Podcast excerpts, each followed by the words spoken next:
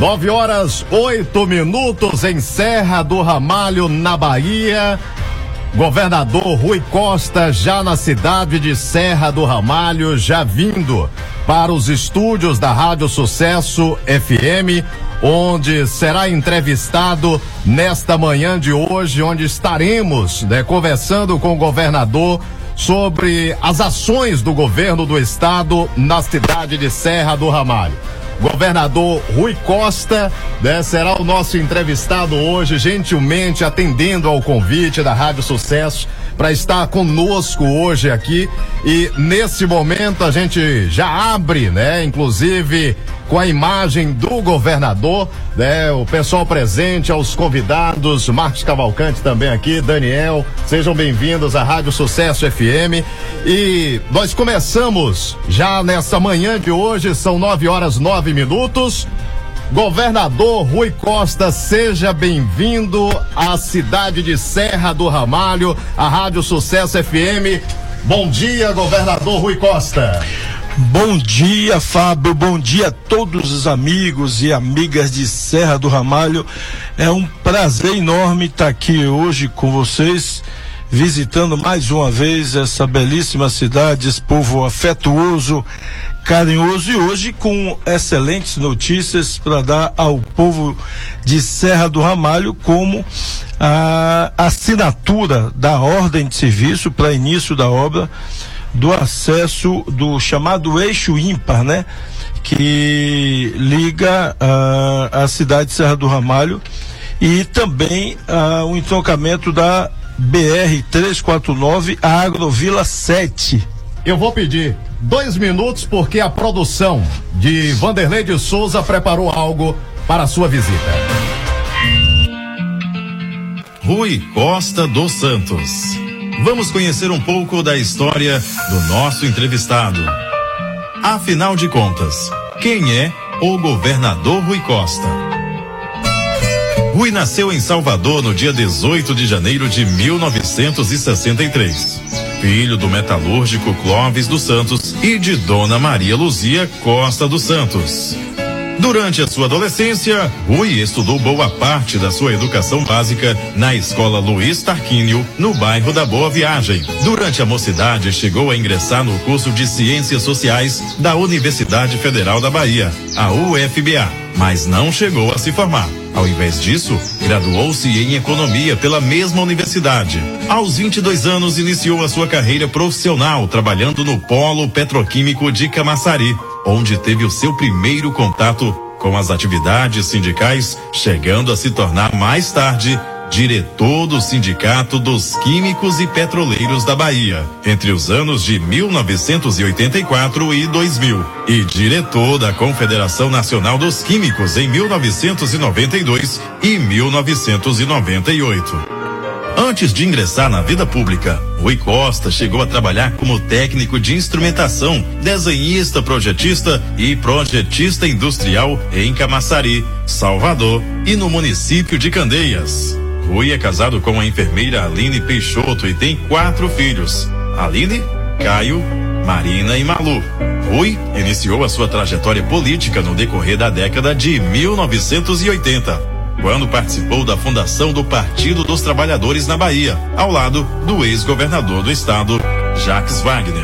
Em 2000, concorreu pela primeira vez como vereador de Salvador, tornando-se suplente com 5.835 votos. Em 2004, conseguindo eleger-se ao cargo com 8.901 votos. Rui se tornou vereador de Salvador do dia 1 de janeiro de 2005 a 15 de janeiro de 2017. Depois, se tornou secretário de Relações Institucionais da Bahia, no período de janeiro de 2007 a abril de 2010. Logo em seguida, no ano de 2012, Rui se tornaria secretário da Casa Civil da Bahia, de 5 de janeiro de 2012 a 1 de abril de 2014.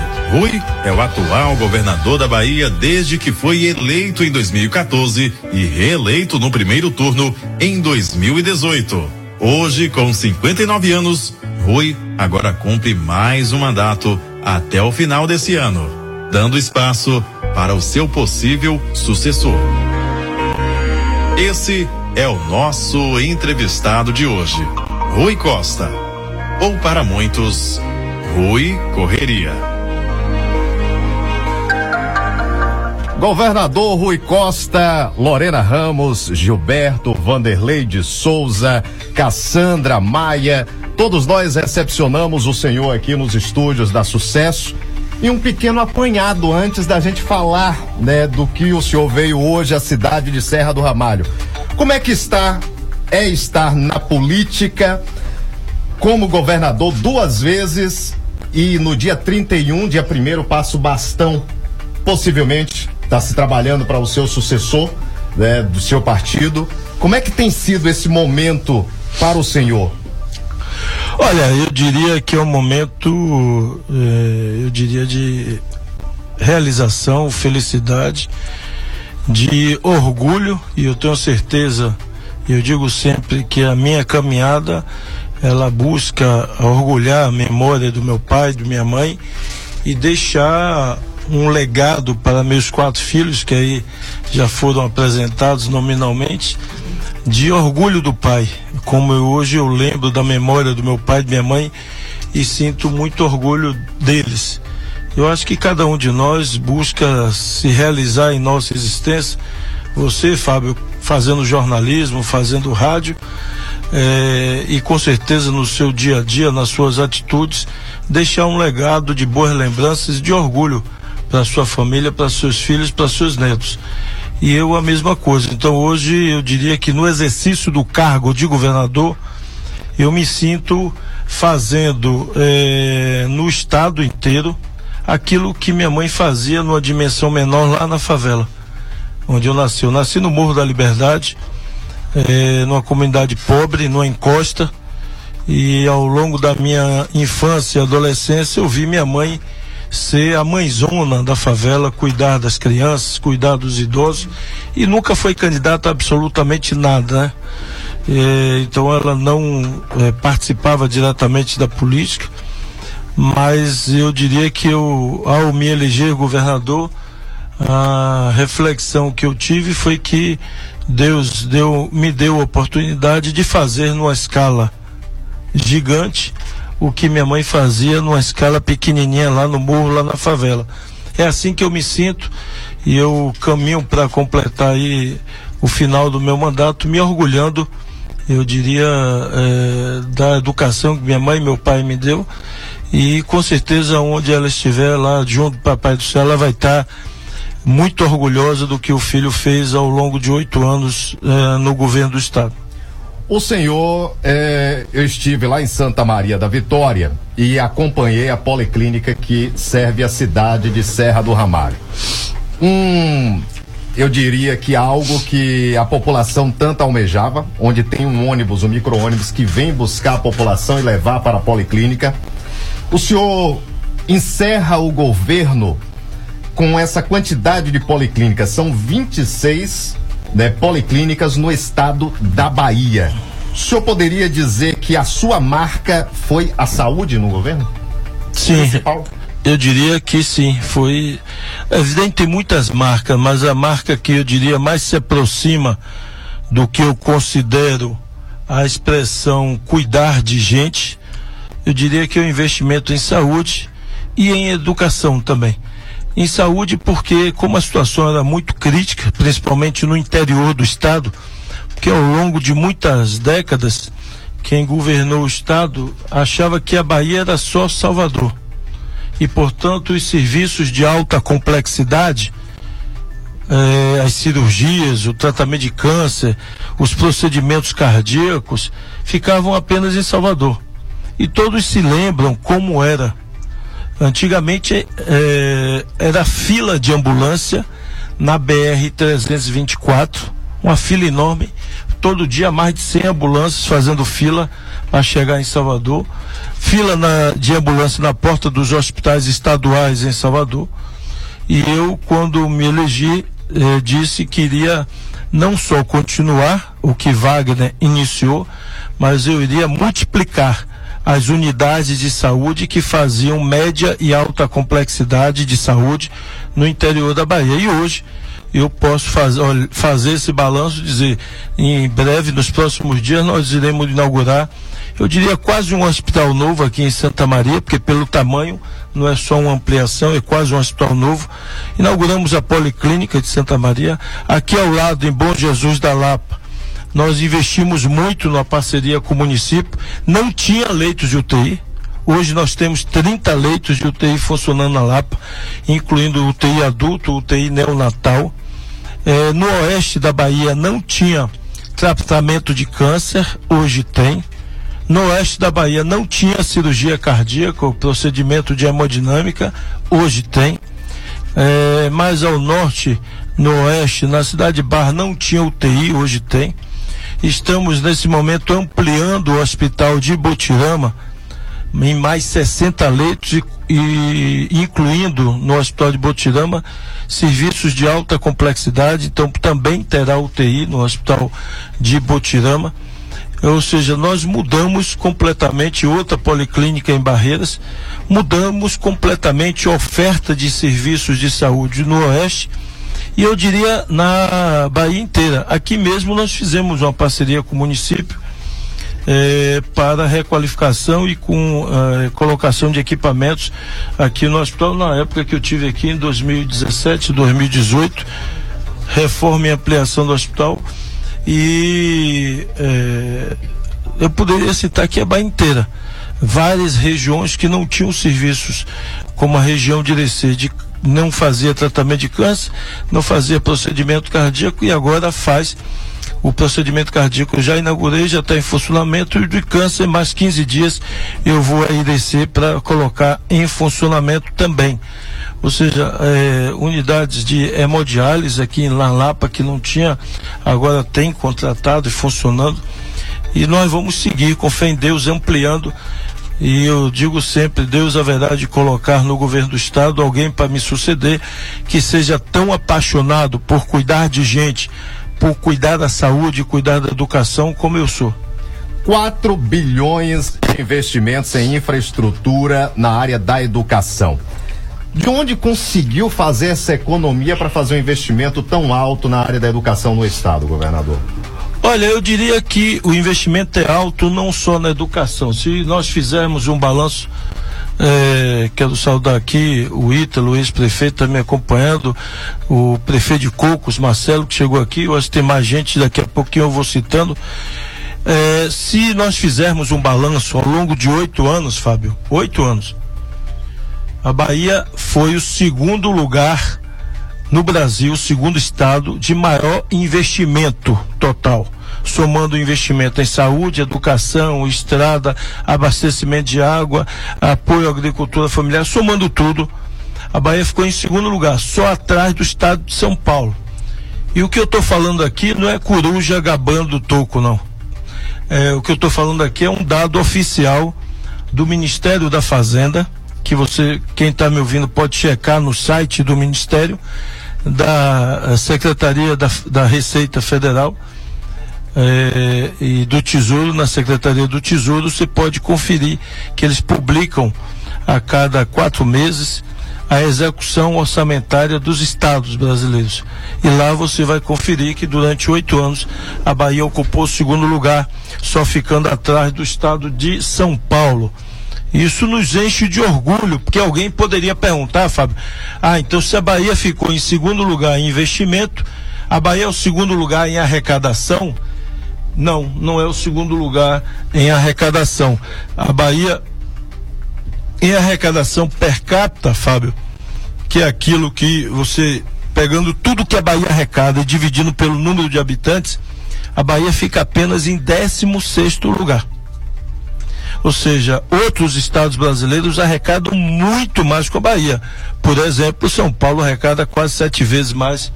Minas chegou aqui a nossa Chica do PT de Carinhanha, nossa prefeita. É, São Paulo arrecada sete vezes mais. Minas Gerais arrecada, Fábio, quase quatro vezes mais que a Bahia. O Rio de Janeiro arrecada duas vezes mais que a Bahia. Paraná arrecada mais. Santa Catarina, Rio Grande do Sul. Mas eu tenho orgulho hoje de chegar aqui na Sucesso FM e dizer: a Bahia está na frente de todos eles. Só ficou atrás do estado de São Paulo em volume de investimento. E na educação, eu sou muito grato ao ex-secretário de Educação, Jerônimo Rodrigues, que coordenou, liderou o meu programa de governo de 2018 e 2014 e também coordenou esse grande investimento que nós estamos fazendo na educação da Bahia. De janeiro do ano passado até o dia de hoje, não estou falando do resto do, do, governo, não. Só de janeiro do ano passado até o dia de hoje são 4 bilhões de reais contratados de investimento na educação. Então eu posso afirmar que é o maior investimento da história da Bahia em educação pública. Nenhum governo na história da Bahia investiu mais em educação do que nós investimos. Inclusive, nós estamos fazendo, além das escolas estaduais, nós estamos fazendo parceria com mais de 150 municípios para uh, apoiar a educação municipal, incluindo aí eh, obras de creches, construção de creches municipais, construção de escolas municipais e também eh, apoio aos municípios para a aquisição de materiais, de equipamentos para as escolas, como que nós fizemos aqui agora com o, o município de Serra do Ramalho, onde nós também fizemos eh, uma parceria para apoiar o município na aquisição de, de materiais, de equipamentos e vamos continuar fazendo isso. E agora aqui eu vou uh, assinar aqui a ordem de serviço para licitar eh, a ampliação da escola estadual, que eh, nós vamos eh, investir aqui mais 4 milhões de reais para ampliar a escola do estado onde nós vamos colocar mais salas de aula para implantar a escola em tempo integral. Vamos botar um auditório no formato de teatro para atividades culturais e educacionais da escola.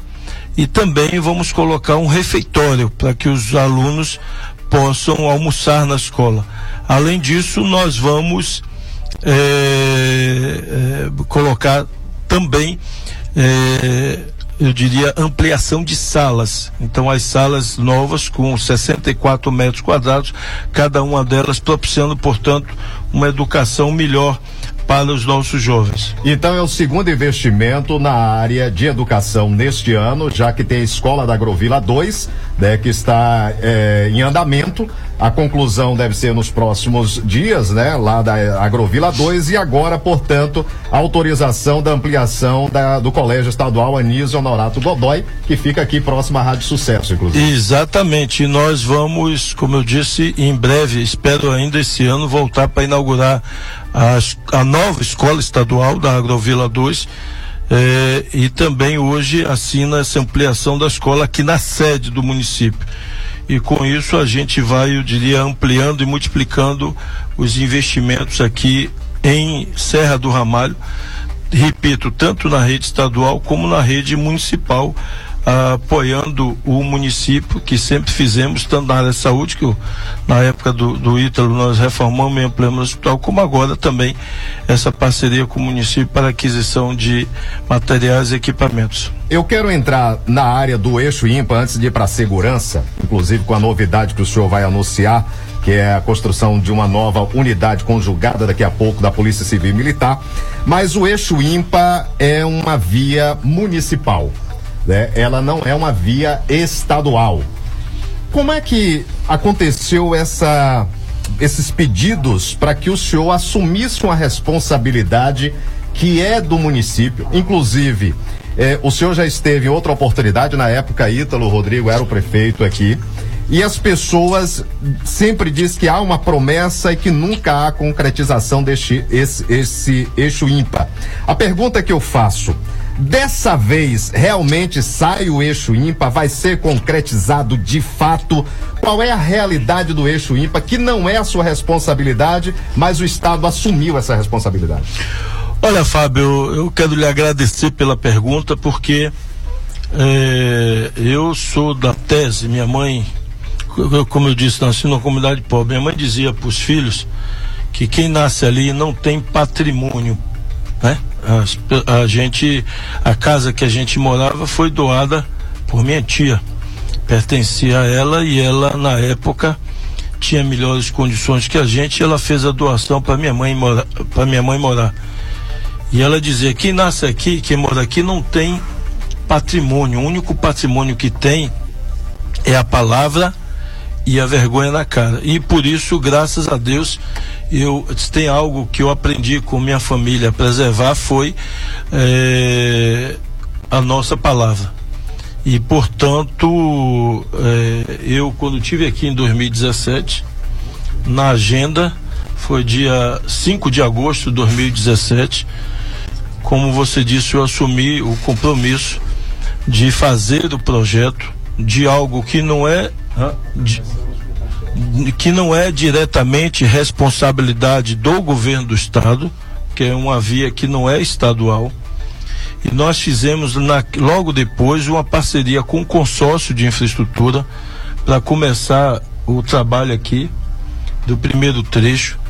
E após isso, o Tribunal de Contas eh, pediu que não realizasse continuar essa parceria com os consórcios até uma aprovação de uma lei estadual uma nova regulamentação. Ele, ele exigiu uma nova regulamentação. Então, a partir daí, nós fomos elaborar o projeto, a planilha orçamentária para poder licitar. E hoje nós estamos aqui para dar ordem de serviço. São duas licitações. A licitação está feita, o contrato está assinado e as máquinas já estão na cidade para iniciar para passei por ela, inclusive agora as máquinas já estão na cidade.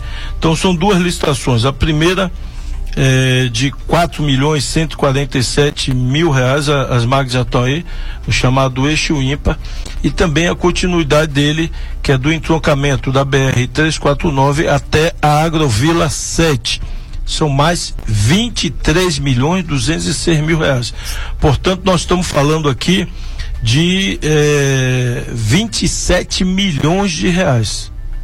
27 milhões de reais para fazer eh, 25 mais 7 são 32, quase 33 quilômetros de estradas que nós vamos fazer para eh, beneficiar as comunidades das agrovilas, para beneficiar a cidade para facilitar e dar conforto às pessoas quando estiverem se deslocando, mas também esse investimento é para estimular a produção, estimular a geração de emprego, estimular renda, a melhoria de renda dos produtores e de quem mora nas agrovilas e quem mora na zona rural.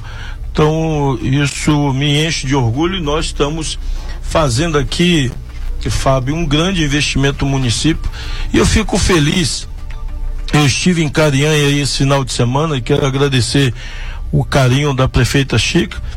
Nós aqui na região, nesse território aqui, como a gente chama, na bacia do Rio Corrente, e é Velho Chico, é, e também na bacia do Rio Corrente, nós estamos fazendo um investimento de mais de um bilhão de reais em todos os municípios.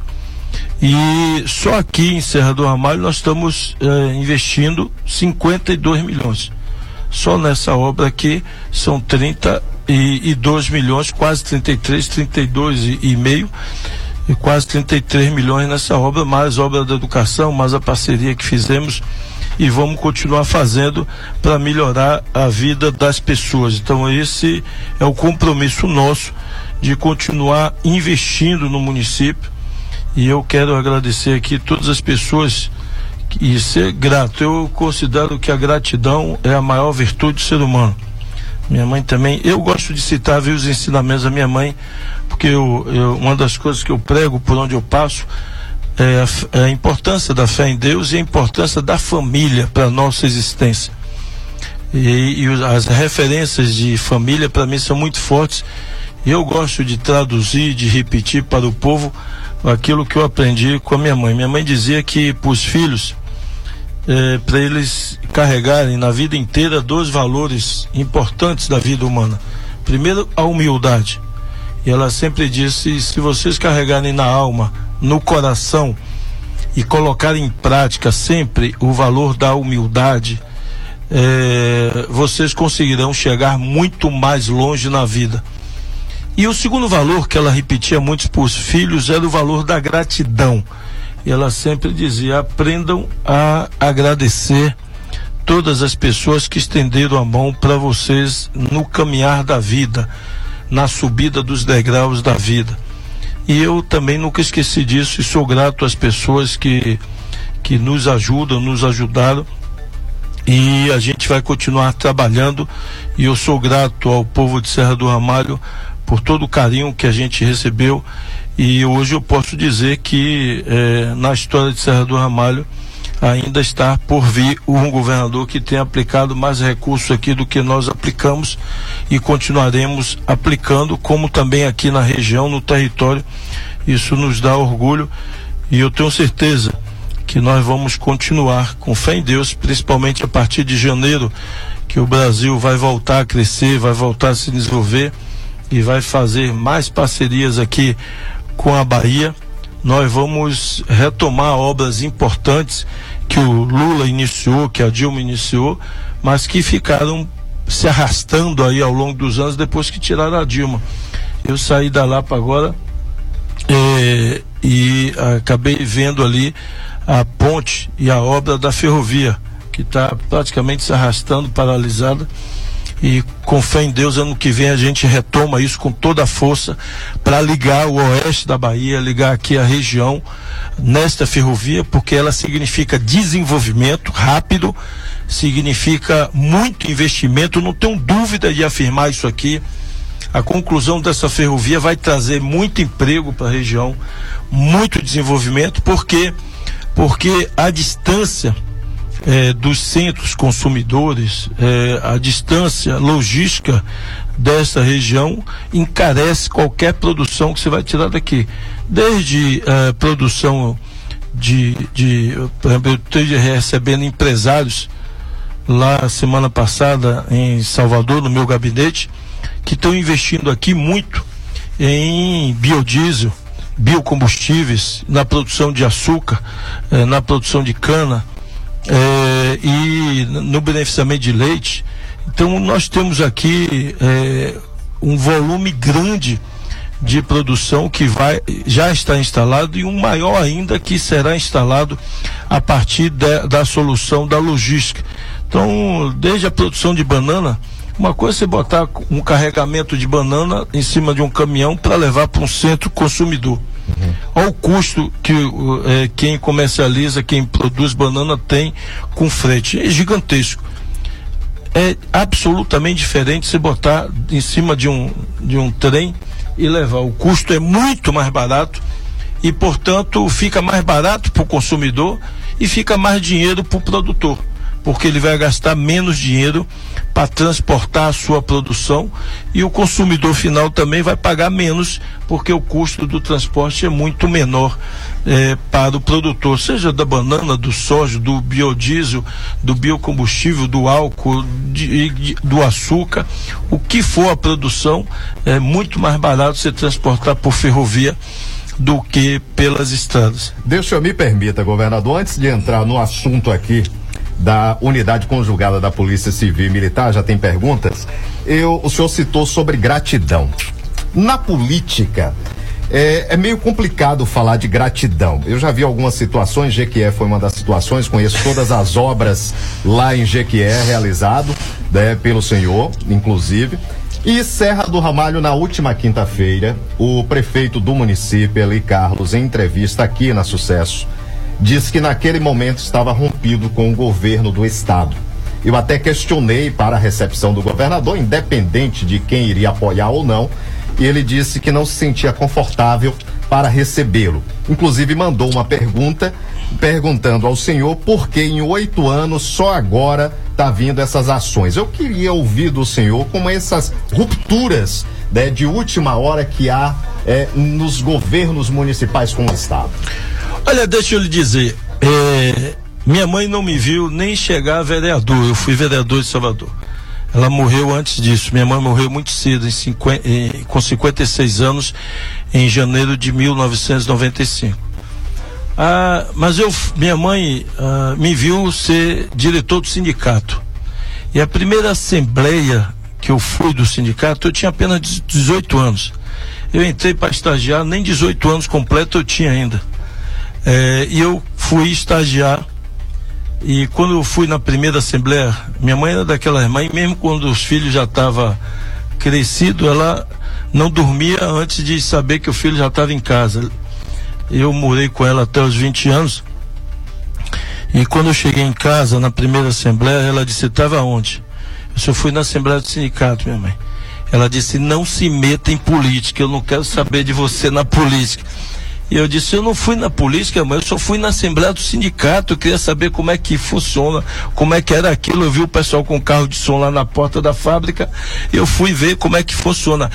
Começa assim, começa na Assembleia do Sindicato e acaba na política, não se meta nisso.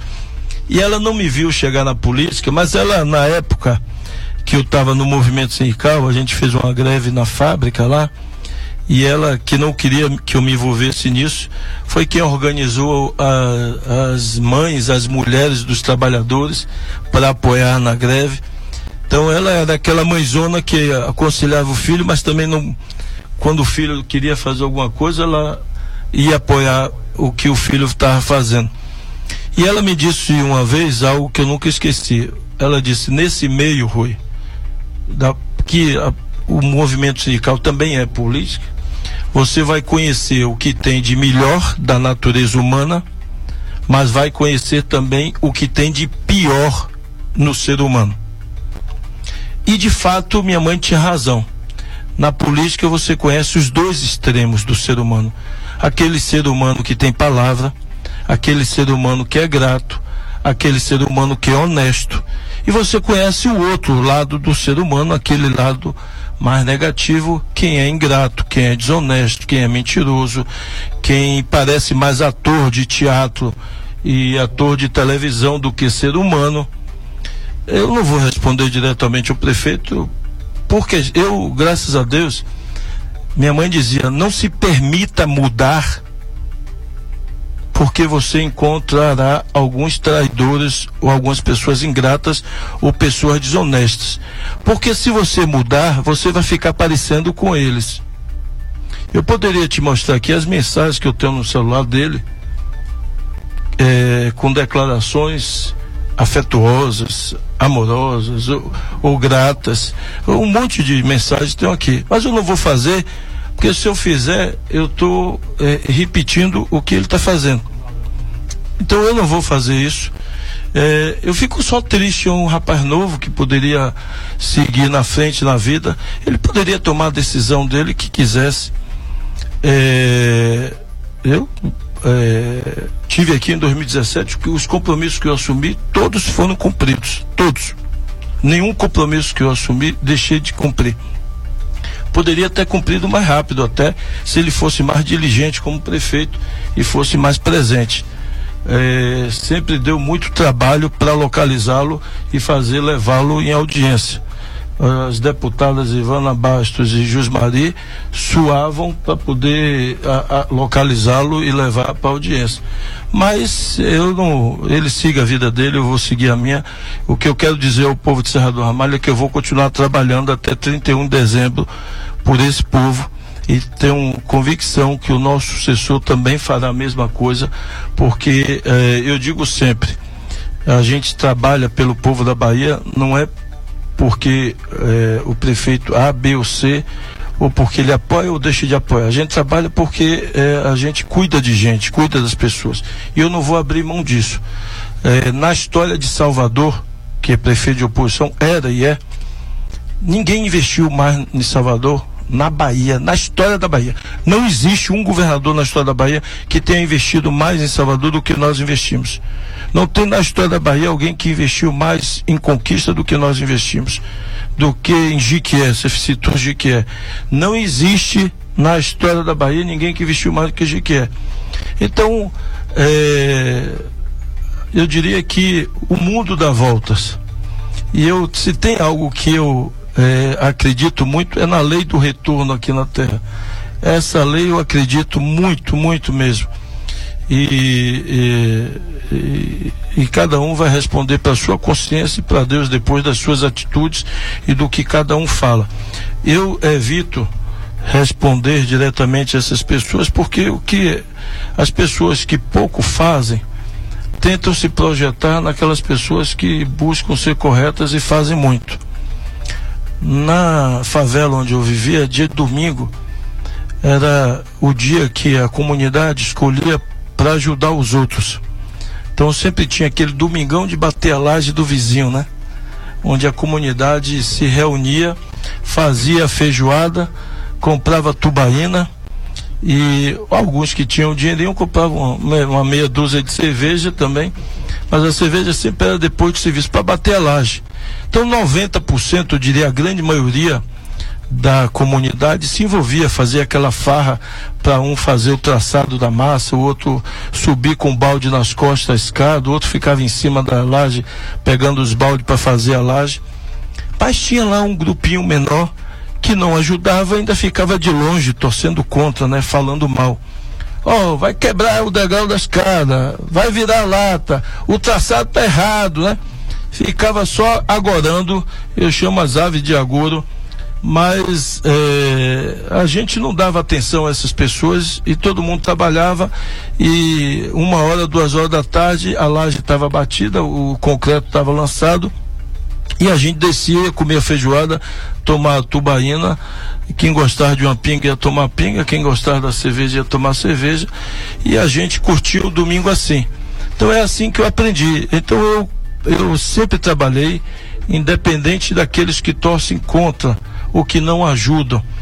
E vou continuar assim. Tem gente que diz que trabalha por obrigação. Eu não. Eu tenho, eu tenho orgulho de dizer, eu trabalho por prazer. Minha mulher me diz, rapaz, eu confesso a você que a primeira. Na vida inteira eu nunca vi alguém gostar tanto de trabalhar quanto você.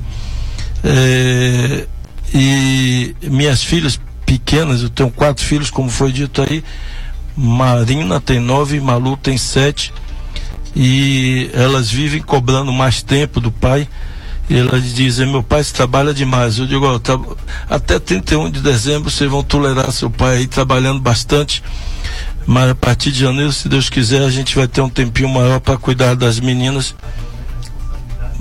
Mas eu, mas eu vou, mas eu vou continuar assim, viu? Eu não, é, eu não tenho, eu não eu não me incomodo com essas pessoas que eventualmente fazem traição. Você citou de que é. Eu fico. A, a vida dá, dá, dá o retorno às pessoas. É, e às vezes é exatamente, eu fico impressionado da sabedoria da minha mãe.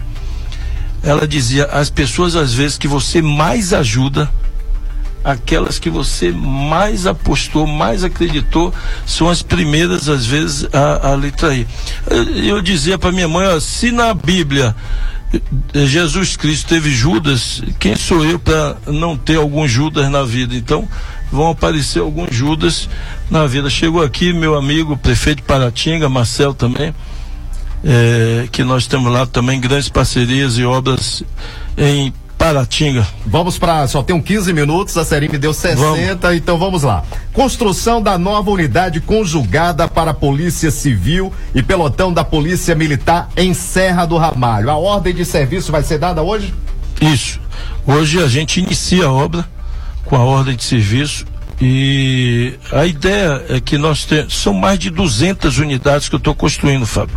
Mais de 200 Aqui também eu posso bater no peito e dizer: na história da Bahia, ninguém investiu mais em segurança pública do que o nosso governo. São 2 milhões e meio para construir uma nova delegacia, uma nova unidade da PM, e ao todo eu vou entregar só esse ano mais de 200 unidades. 200. São prédios que eram alugados, ou alguns que eram próprios, mas completamente é, sem condições de, de abrigar uma delegacia, uma unidade da PM, que nós estamos substituindo por unidades novas. Então a gente inicia a obra, essa é uma obra mais rápida, em geral quatro meses, cinco meses, a, a empresa, a, as empresas estão concluindo essa obra. E eu, se der tempo, ainda volto em, até final de dezembro para inaugurar, senão o próximo governador inaugura em janeiro e bota o nome dele na placa é, de inauguração mas é importante porque a gente tem uma delegacia em condições de melhorar a autoestima dos nossos policiais, militares e civis, mas não só a construção de delegacia e de unidade da PM, Fábio. Eu quero destacar aqui os investimentos que nós fizemos, por exemplo, na ampliação e na reposição do número de policiais. É, nós tivemos em meu governo, só para você ter ideia, só a PM se aposentou durante oito anos em meu governo 10 mil policiais. Sabe o que é isso? E eu digo assim, na prefeitura, quando o funcionário público se aposenta, ele vai para o INSS, na maioria das prefeituras, aquelas que não têm previdência própria, que são a maioria. É, e, portanto, o funcionário sai da folha de pagamento da prefeitura e alivia o pagamento. No Estado não é assim. Por quê? Porque o Estado tem previdência própria. Então, os 10 mil que se aposentaram da PM continuam recebendo salário do Estado. E eu tive que botar, além dos 10 mil, mais policiais. Então, só esse ano, nós estamos colocando 2.700 policiais a mais da PM. Só esse ano. Mil já entraram, já estão nas ruas das cidades da Bahia. E 1.700 estão fazendo curso nesse momento em várias regiões. E assim que terminar o curso, eles vão ainda esse ano reforçar o policiamento. E, e nós vamos fazer esse ano é, o concurso da Polícia Militar. Já perguntaram aqui quando é que vai liberar o edital. É, eu diria nas, no máximo uma, duas semanas, eu cobrei até do secretário da administração. A publicação estava finalizando a contratação da empresa, porque primeiro se contrata a empresa responsável pelo concurso e ela faz o cronograma, o estado da prova e a gente divulga. Então está finalizando a contratação e nos próximos dias a gente deve divulgar todo o cronograma da licitação, da, do concurso, mas aí você que quer fazer concurso público, vá se preparando, vá estudando. É só pegar, uh, vamos dizer assim, a, a, banca e os assuntos dos últimos concursos, que não muda muita coisa, é sempre mais ou menos a mesma coisa. É, chegou aqui a nossa deputada Ivana Bastos e é, você vai se preparando, são duas mil vagas para a Polícia Militar, são 500 vagas para os bombeiros, concurso para os bombeiros também esse ano, e serão 400 vagas para a polícia técnica. Também será concurso esse ano. Nós já fizemos aí recentemente, nas últimas semanas, o concurso da Polícia Civil, escrivão e agente. O de delegado foi mudada a data, porque teve uma confusão no dia da, da prova. Alguns candidatos chegaram atrasados em função de engarrafamento e em Salvador e foi mudada a data. Mas também da Polícia Civil são mil vagas. E também você que está querendo fazer concurso, nós teremos concurso para professor do estado esse ano. E coordenador pedagógico, são duas mil e cem vagas. Então, só para a gente resumir aqui, duas mil vagas da PM, mil vagas da Polícia Civil, 3 mil. 500 vagas dos bombeiros, 3.500. 400 vagas da Polícia Técnica, 3.900. 2.100 vagas da, do, da Educação, 6 mil vagas de concurso público só esse ano. Então, você quer ser funcionário público, é só estudar, se preparar e participar de um desses concursos.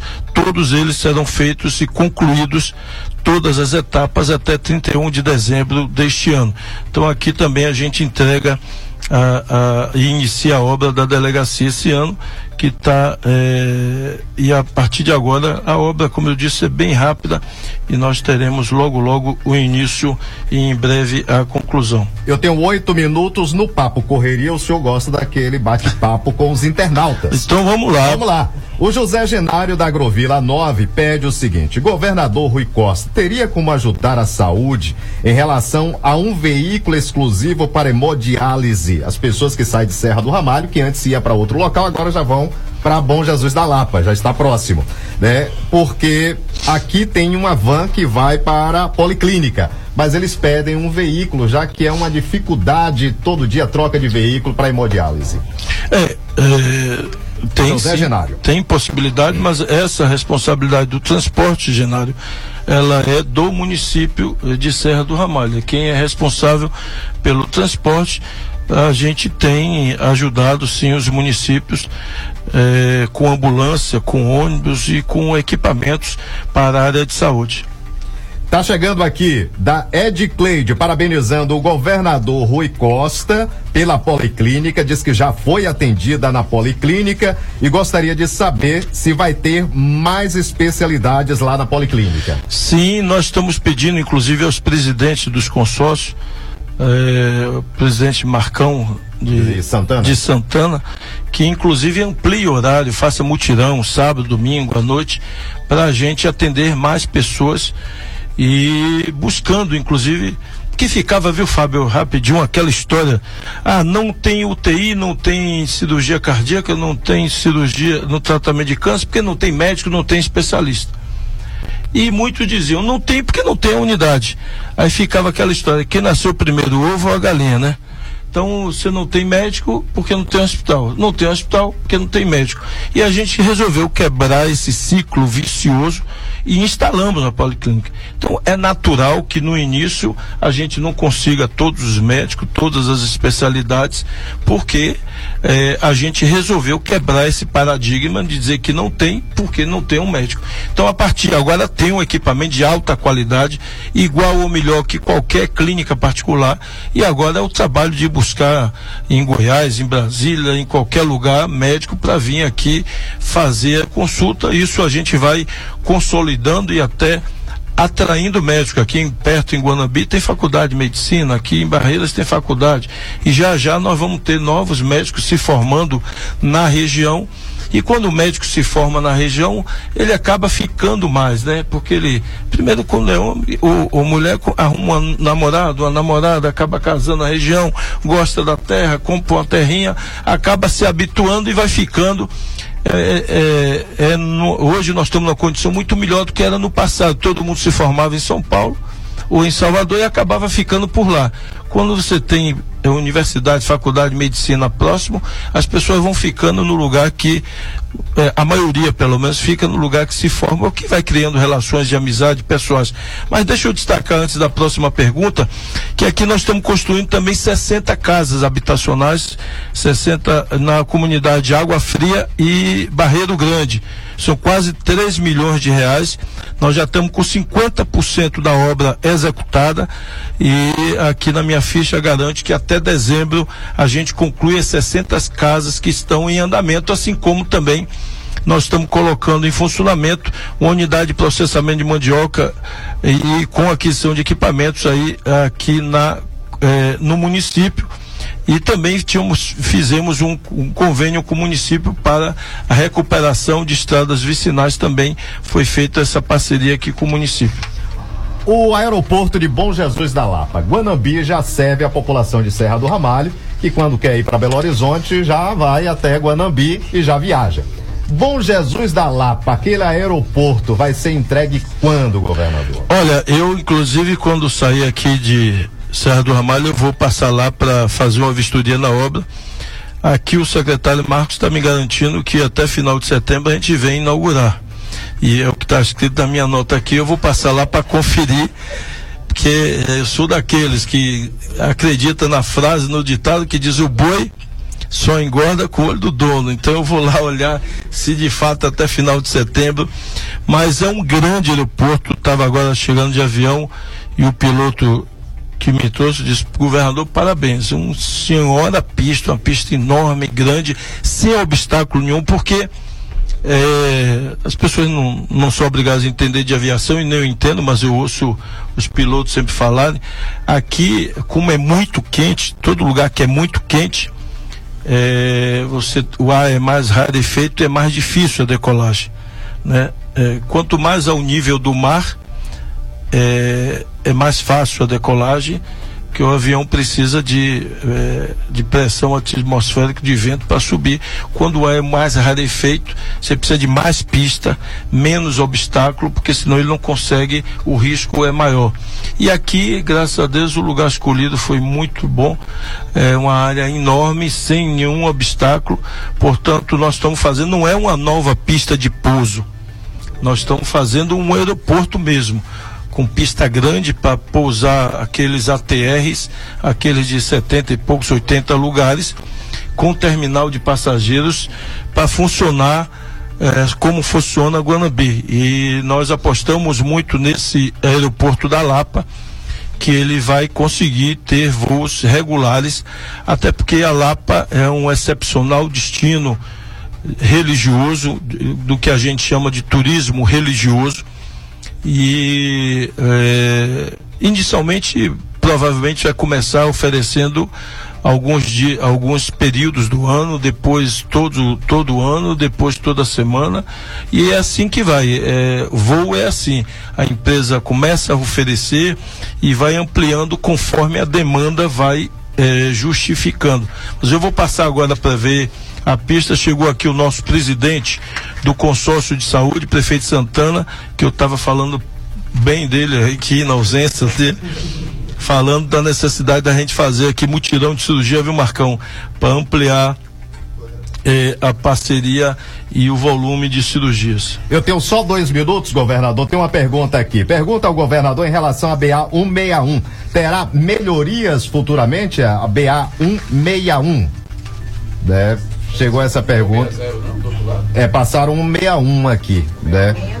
160? 160 é que Pronto. você está licitando agora, né? Está licitando, tá licitando. A 160 é que nós estamos licitando agora. Eu não sei qual é o trecho da 161. Se você que mandou a mensagem quiser mandar outra aí, só justificando qual é o trecho, para a gente poder lhe responder precisamente. Mas nós estamos licitando a 160. Vamos dar ordem de serviço agora na 160.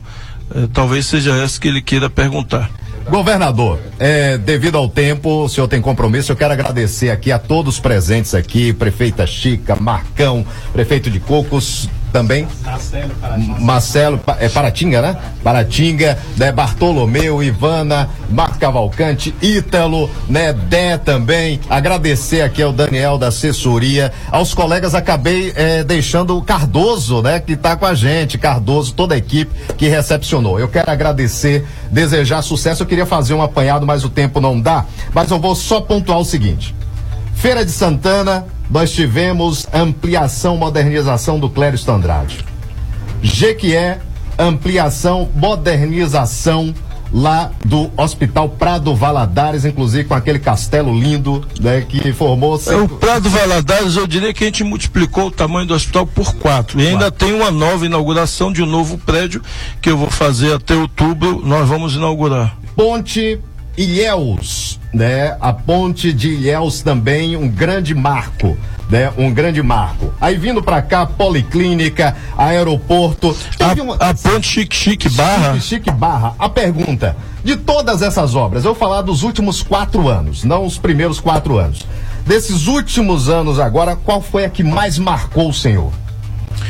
Olha, eu diria que a obra e eu respondo isso, falo até isso no palco. A obra que mais me marcou não foi uma obra material, foi algo imaterial, que é a minha percepção de que a minha pregação que eu faço em todas as viagens que eu faço, eu percebo que eu consegui plantar a sementinha no coração e na alma de cada baiano e baiana de cuidar das pessoas, de cuidar do próximo, de cuidar da família, da fé em Deus. E eu cito normalmente algo. Eh, eu estava citando um exemplo de meses atrás, que eu cheguei numa comunidade pobre de Salvador e eu vi um menino correndo atrás, um menino negro de mais ou menos seis anos, só de short, sem camisa, sem chinelo, correndo atrás do carro. É, eu mandei parar o carro e ao descer do carro, ele estava ofegante, tanto correu. Eu disse: fique tranquilo, eu vou esperar você tomar o ar para. Ele disse: não, meu tio, me chamou de tio. Eu só queria lhe dizer que quando eu crescer, quero ser igual a você. Provavelmente esse quero ser igual a você não foi eh, dizendo que ele queria ser político ou governador. Provavelmente, pela condição que ele estava ali na rua, no horário que estava, alguém tentando orientá-lo para a vida, para o caminho do bem, deve ter dito a ele: olha, se você tem uma vida difícil, passa necessidade, aquele ali que é governador também passou. Ele também nasceu na favela, viveu numa comunidade, passou necessidade, mas ele teve fé em Deus, amor à família, amor ao próximo, estudou, trabalhou e hoje é governador. Então você pode ser o que você quiser. E minha mãe vivia dizendo isso para os meninos da favela ela dizia para os filhos, dizia para os outros: vocês podem ser o que vocês quiserem. Médico, enfermeiro, engenheiro, jogador de futebol, artista, o que você quiser ser na vida, basta apenas você ter fé em Deus, estudar, trabalhar, ter determinação, coragem, que você chega lá. E ela costumava dizer para os filhos: nunca baixe a cabeça para filhinho de papai nenhum, para nenhum milionário que gosta é, de humilhar as pessoas mais simples, que são arrogantes, prepotentes e acham que tem dinheiro pode humilhar as pessoas simples. Acreditem em você, levanta a cabeça e siga em frente. Então, me orgulho de ver esse exemplo é, ser replicado para milhares de crianças na Bahia inteira.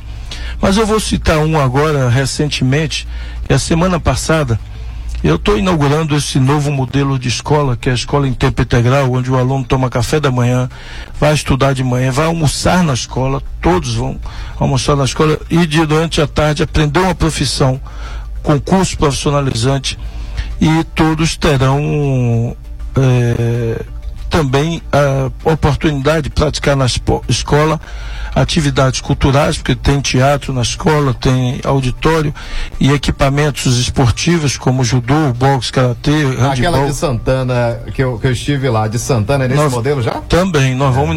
E a daqui nós vamos ampliar para ficar assim. Porque como é que nós estamos fazendo? Aquelas que o prédio é um prédio adequado, a construção é adequada e tem um área a gente amplia. Aqui o prédio é muito antigo, aquelas construções que já cheia de infiltrações, cheia de problemas, não adianta se recuperar. Aí a gente faz a opção de construir uma nova, ou quando não tem área.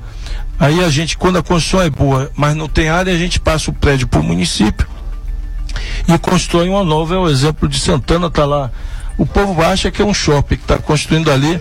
Outros dizem que é uma faculdade pelo tamanho mas é a escola de nível médio nova que nós estamos fazendo em várias cidades. São 600 escolas, 600. Os alunos da rede particular, governador, querem ir para lá. Ah, os alunos da rede eu sei que vai aumentar a demanda porque os alunos da escola particular vão querer ir para lá. E quem não quer ir? Uma escola que tem piscina, que tem tudo. É... E eu fui visitar uma obra em São Cristóvão. Eu tinha inaugurado uma em Salvador, numa comunidade pobre, na Vila Canária. E lá senti uma emoção grande porque os meninos de 14, 15, 16 anos, ao entrarem na escola no dia da inauguração, os meninos pulavam, literalmente pulavam de alegria. E o grito que eu mais ouvi os meninos gritando era: Vou estudar na escola de rico, vou estudar na escola de rico. E eu tinha visitado a escola três semanas antes da sua conclusão para ver. Fui, fui outras vezes, mas duas ou três semanas antes da obra concluir, fui lá ver a finalização da obra.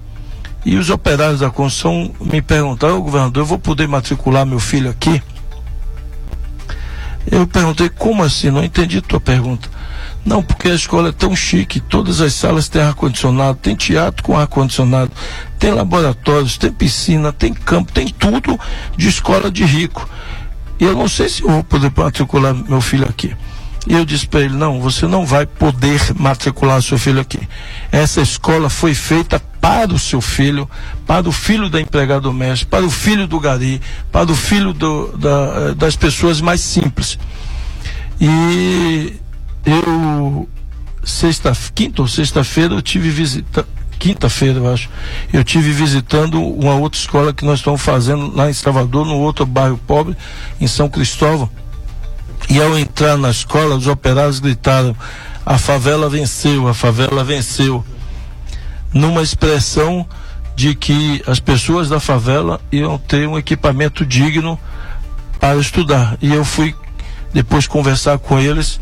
E eles disseram: governador, a gente se sente como você morou, morou na favela, viveu na favela.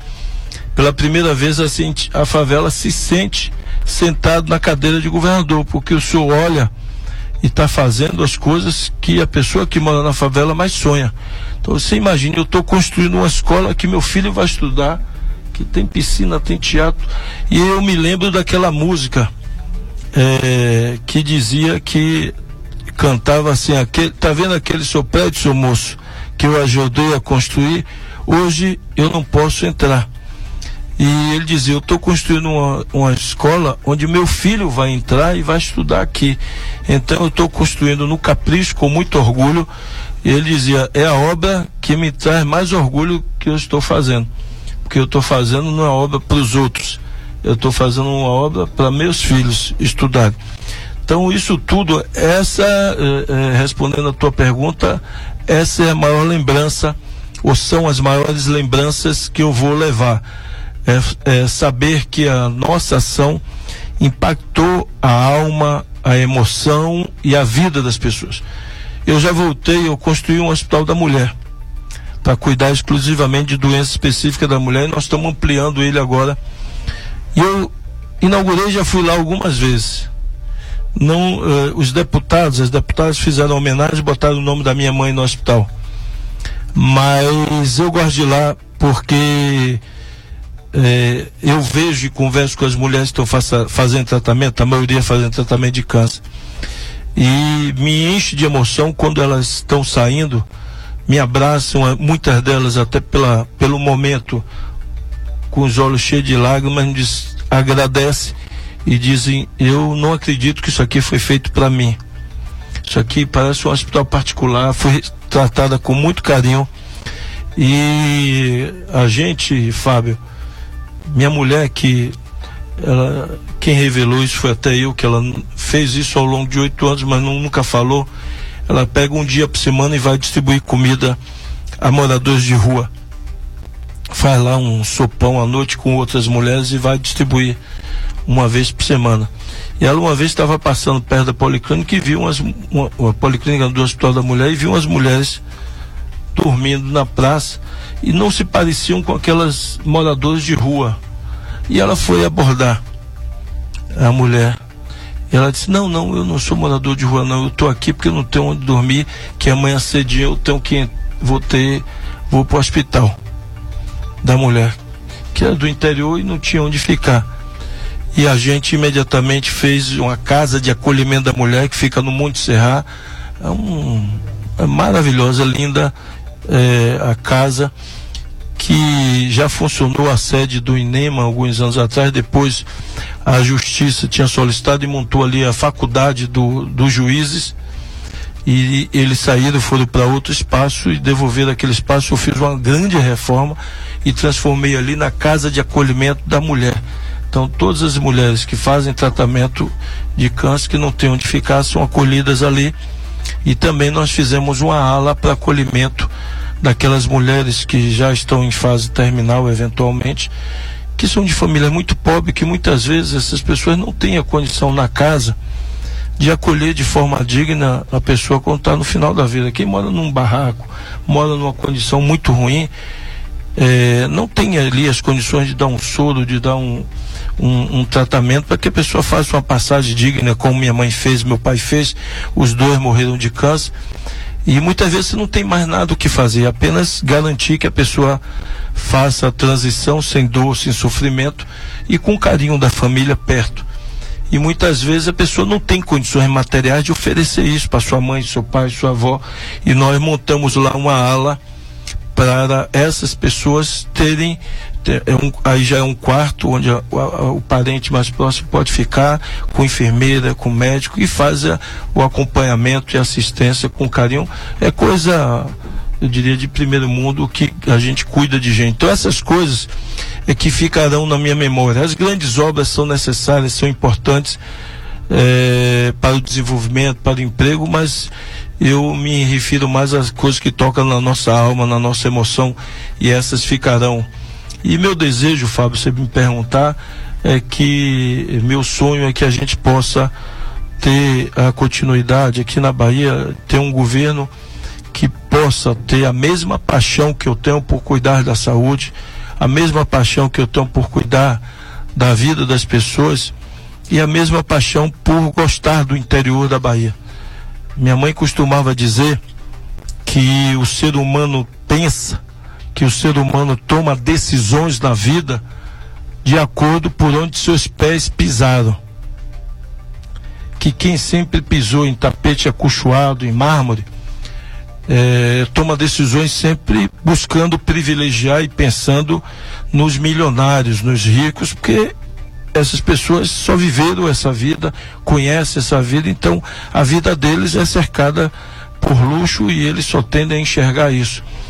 E quando as pessoas caminharam nos mesmos lugares que o povo caminhou, quando as pessoas eh, tiveram as mesmas dificuldades da vida que o povo tem, essas pessoas tendem a ser mais sensíveis e a tomar posições e decisões olhando a maioria do povo.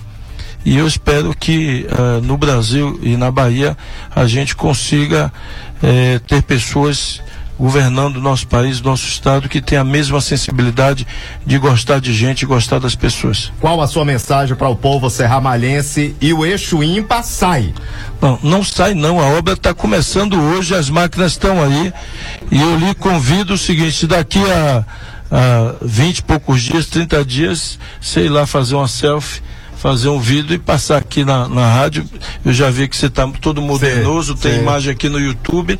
E falando nisso, você que segue aqui o YouTube da rádio, é, eu, como estou pensando, viu, Fábio, de dezembro, quando sair do governo, tem uma profissão agora chique que todo mundo quer ser, digital influencer. Eu estou pensando em entrar nesse ramo aí, viu? A depender da conjuntura nacional, eu acho que o senhor vai para algum ministério.